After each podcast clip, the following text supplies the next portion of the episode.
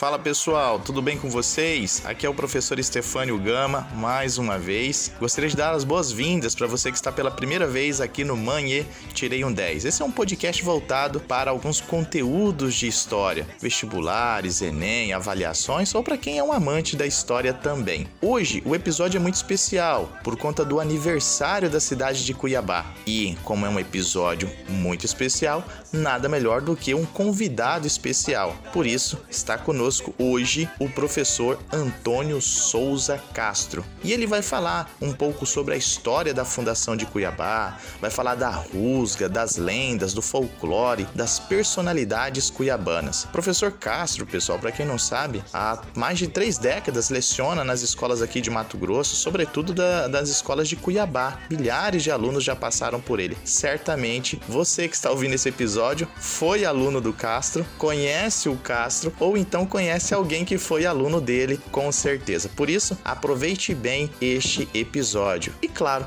se você gostar de história, fique à vontade para ouvir os demais episódios aqui do nosso podcast.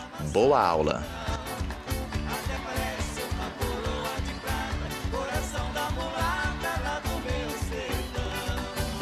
Olá você, tudo bem? Aqui é o professor Antônio Castro. Sou professor da rede particular de ensino aqui na capital há 32 anos, formado pela Universidade Federal do Mato Grosso. E hoje nós vamos conversar sobre a história de Mato Grosso, especialmente de Cuiabá. E a nossa história está diretamente ligada à mineração e ao bandeirantismo. O Brasil foi descoberto pelos portugueses em 1500, início do século XVI, mas o Brasil restringia só ao Nordeste. Cuiabá e Mato Grosso vai entrar para a história a partir do século XVIII. E a nossa história está diretamente ligada ao, bandeir ao bandeirantismo. Os bandeirantes paulistas que adentraram essa região à procura de índio e acabaram também encontrando ouro. E aí nós tivemos a fundação de Cuiabá no dia 8 de abril de 1719. Cuiabá é a cidade mais velha do Centro-Oeste. Se você somar a idade de Campo Grande, Goiânia e Brasília, as três não tem a idade de Cuiabá. Cuiabá é mais velho, inclusive, do que Mato Grosso. Tinha Cuiabá, mas não tinha Mato Grosso. Se tinha Cuiabá e não tinha Mato Grosso, essa região pertencia a quem? Pertencia à capitania de São Paulo. Até 1748, toda essa região pertencia à capitania de São Paulo. Retornando aí, o bandeirantismo, os bandeirantes partiram de São Paulo, adentrando em uma região que não lhes pertencia. Pelo Tratado de Tordesilhas pertencia à coroa espanhola, e acabaram aí o Manuel Correia, que veio embalado em uma lenda.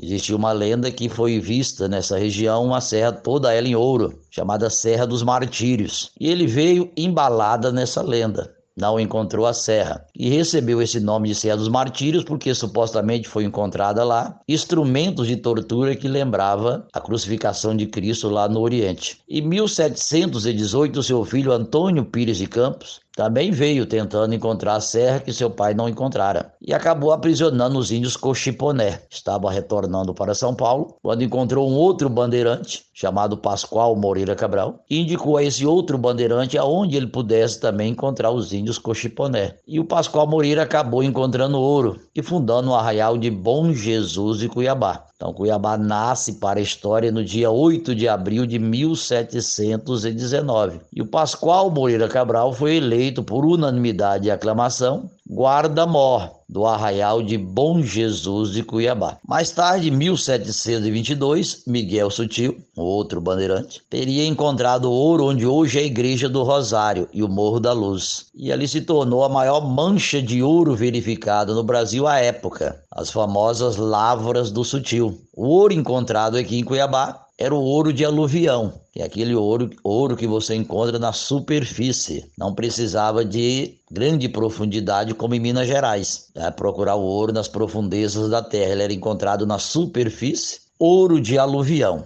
E com a notícia que foi encontrada ouro em grande quantidade aqui em Cuiabá, deslocou-se uma grande quantidade de gente para a região. E aí, já que a mineração em Minas Gerais estava em decadência, o governador de São Paulo desloca-se para cá, Dom Rodrigo César de Menezes, para cobrar de perto a arrecadação dos impostos, já que um quinto, 20% de tudo que era encontrado era imposto devido à coroa portuguesa, e foi apelidado pelos mineiros de Quinto dos Infernos. Então, res, resumindo aí, Pascoal Moreira Cabral, no dia 8 de abril de 1719, funda o Arraial de Bom Jesus e Cuiabá. Em 1722, Miguel Sutil encontra-se a maior mancha de ouro verificada no Brasil, as lavras do Sutil. E em seguida desloca-se para cá Dom Rodrigo César de Menezes, governador da capitania de São Paulo, já que essa região pertencia à capitania de São Paulo, para cobrar de perto a arrecadação. E em 1727, ele eleva o Arraial à categoria de Vila Real de Bom Jesus de Cuiabá, para criar todo o aparato para a fiscalização do ouro na região. E em 1748, a coroa portuguesa desmembra essa região de São Paulo, criando a capitania de Mato Grosso, dia 9 de maio de 1748. Cria-se a capitania de Mato Grosso.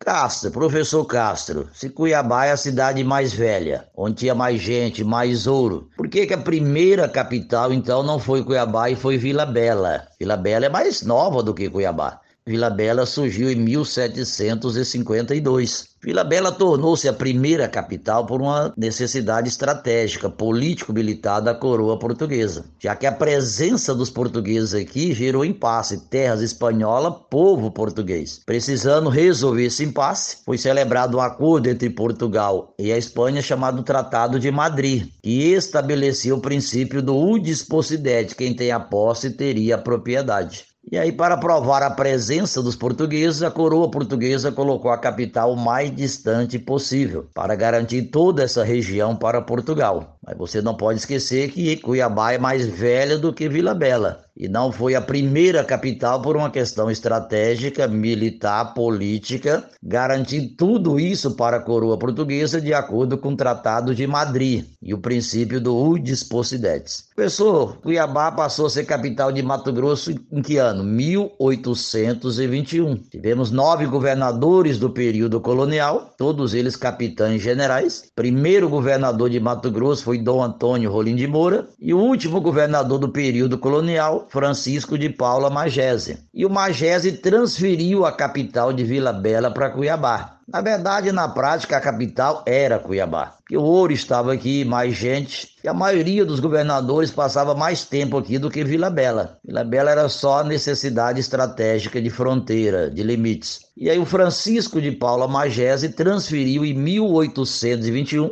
no contexto da independência do Brasil, que ocorreu em em 1822, e ele foi deposto, que era português, deslocou-se transferiu a capital de Vila Bela para cá. Então, as datas importantes da história de Cuiabá e de Mato Grosso: 1719, fundação de Cuiabá. 1722, Miguel Sutil descobre a maior, mancha de ouro verificada no Brasil, as lavras do Sutil. 1727, elevação do Arraial à categoria de Vila Real, de Bom Jesus e Cuiabá. 9 de maio de 1748, desmembra-se da capitania de São Paulo, cria-se a capitania de Mato Grosso. 1752 funda, funda Vila Bela para ser a capital da capitania. E Vila Bela continua capital até 1821, quando Francisco de Paula Magés transferiu a capital de Vila Bela para Cuiabá. Outro assunto importante sobre Cuiabá é um dos fatos significativos, que foi a rusga. Rusga é uma palavra cuiabana, quer dizer briga, atrito, disputa. A rusga foi uma disputa entre grupos da elite dominante os liberais contra os conservadores. Os liberais representados por um grupo chamado Celosos da Independência, queria manter o Brasil independente de Portugal, e os conservadores, sociedade filantrópica que desejava o retorno da dominação portuguesa sobre o Brasil.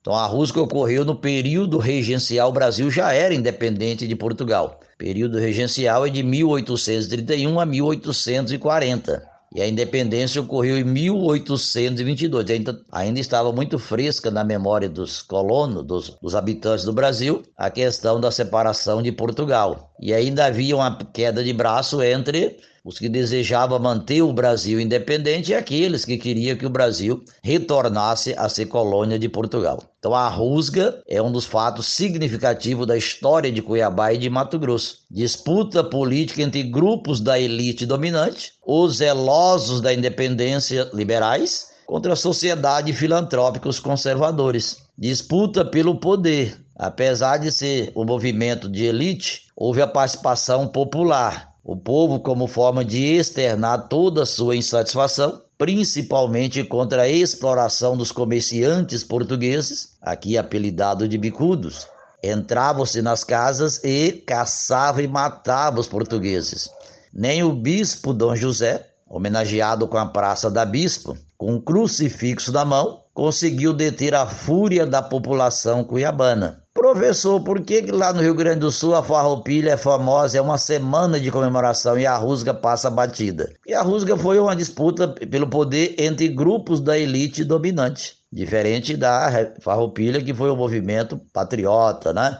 Em que a gauchada se revoltou contra o governo regencial. A Rusga ela não ocorreu separada do resto do Brasil. Ela faz parte do, da mesma página violenta de conflitos que explodiram do Iapoque ao Chuí, e são as revoltas regenciais. A balaiada no Maranhão, a sabinada na Bahia, a cabanagem no Pará, a farroupilha no Rio Grande do Sul e a rusga aqui em Cuiabá. Rusga é uma palavra cuiabana, quer dizer briga, atrito. Mas os antigos diziam que era uma sigla, quer dizer rumamos unidos sem ganância. Outro assunto interessante sobre a história de Cuiabá são as lendas. Cuiabá, por ter 300, 302 anos, é uma cidade que tem muita história, muita cultura e muitas lendas. Quais são as lendas típicas de Cuiabá? Alavanca de Ouro, onde hoje é a Igreja do Rosário, onde teria sido encontrada a maior mancha de ouro verificada no Brasil. As Lavras do Sutil, tem uma lenda que ali tem enterrado uma alavanca de ouro. Só que se você cavar dois metros, ela afunda quatro. Se você cavar quatro, ela afunda oito. E se você cavar oito, ela afunda 16. Além da alavanca de ouro, uma lenda cuiabana é a avó do morro. Existe uma lenda que em cima do morro de Santo Antônio tem um fantasma de uma velha que tudo vê e tudo ouve. E ela assusta aqueles que querem destruir o Pantanal ou o meio ambiente. Além da avó do morro, além da alavanca de ouro, a Iara, que é uma sereia que habita no fundo do rio Cuiabá. E com a sua beleza extraordinária, ela enfeitiça os pescadores, atraindo eles para o fundo do rio. Além da Iara, além da alavanca de ouro e da avó do morro, a lenda cuiabana mais famosa é o Minhocão do Pari, ali onde hoje é bairro Santa Isabel, Jardim Araçá. Ali no fundo passa o rio Cuiabá. Do outro lado é a passagem da Conceição, Várzea Grande. E ali tem um córrego chamado Córrego do Pari.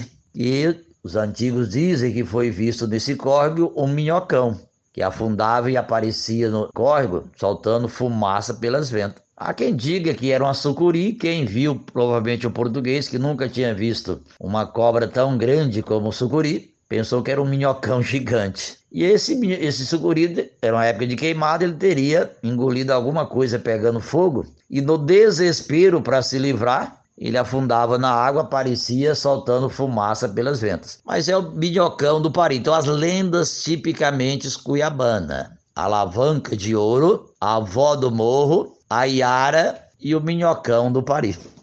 Do ponto de vista do folclore, nós temos uma riqueza extraordinária.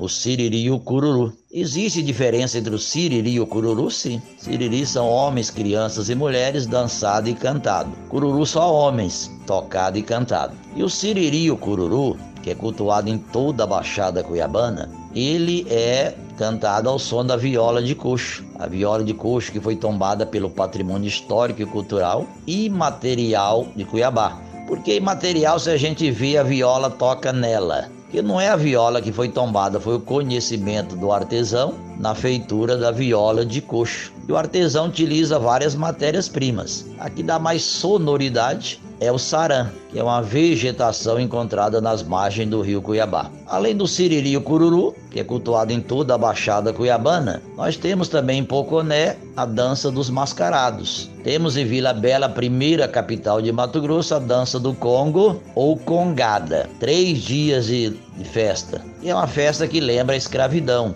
que lembra os escravos que foram trazidos da África do Congo e através da dança eles contam essa história. Muita gente vai para Vila Bela nesse período para prestigiar a dança do Congo ou Congada. Além da dança do Congo ou Congada, lá em Vila Bela também se cultua o chorado. Só mulheres negras, lata d'água na cabeça, já se apresentaram em vários programas que elas lamentam através da música lamenta sobre a perda do seu homem, do seu homem, do seu filho, devido à brutalidade da escravidão. Então aí nós temos aí a dança do Congo Congada, nós temos o Chorado em Vila Bela, a Dança dos Mascarados em Poconé, Boi à Serra em Santo Antônio do Levegé e o Siriri o Cururu, que faz parte da história e da tradição de Cuiabá e daquelas cidades que nasceram em decorrência de Cuiabá. Outro assunto importante é sobre os matogrossenses e cuiabanos destacaram no cenário nacional. Entre os, Mato, entre mais ilustres, nós temos o Marechal Cândido Mariano da Silva Rondon, que é o terceiro brasileiro mais conhecido fora do Brasil, Marechal Rondon. Nasceu em Mimoso, naquela época Mimoso pertencia a Cuiabá. Por isso que tem alguns historiadores que consideram o Marechal Rondon cuiabano mas outros consideram ele de Mimoso e hoje pertence a Santo Antônio. Além do Marechal Rondon, que é um cuiabão mato-grossense de grande destaque no cenário nacional, nós também temos aí dois mato-grossenses, membros, dois mato-grossenses cuiabanos, membro da Academia Brasileira de Letras, o Roberto Campos, e alguns também afirmam que nasceu em Livramento, mas a certidão de nascimento dele é de Cuiabá. Então, Roberto Campos, cuiabano, membro da Academia Brasileira de Letras, e Dom Aquino Correia, o mais jovem a ser nomeado bispo na Igreja Católica. Dom Aquino Correia foi governador de Mato Grosso. Ele apelidou Cuiabá de Cidade Verde, é o autor do hino de Mato Grosso. Era poeta. E pelos especialistas é o hino mais bonito dos 26 hinos de 26 estados brasileiros. É considerado o hino mais bonito o de Mato Grosso. Salve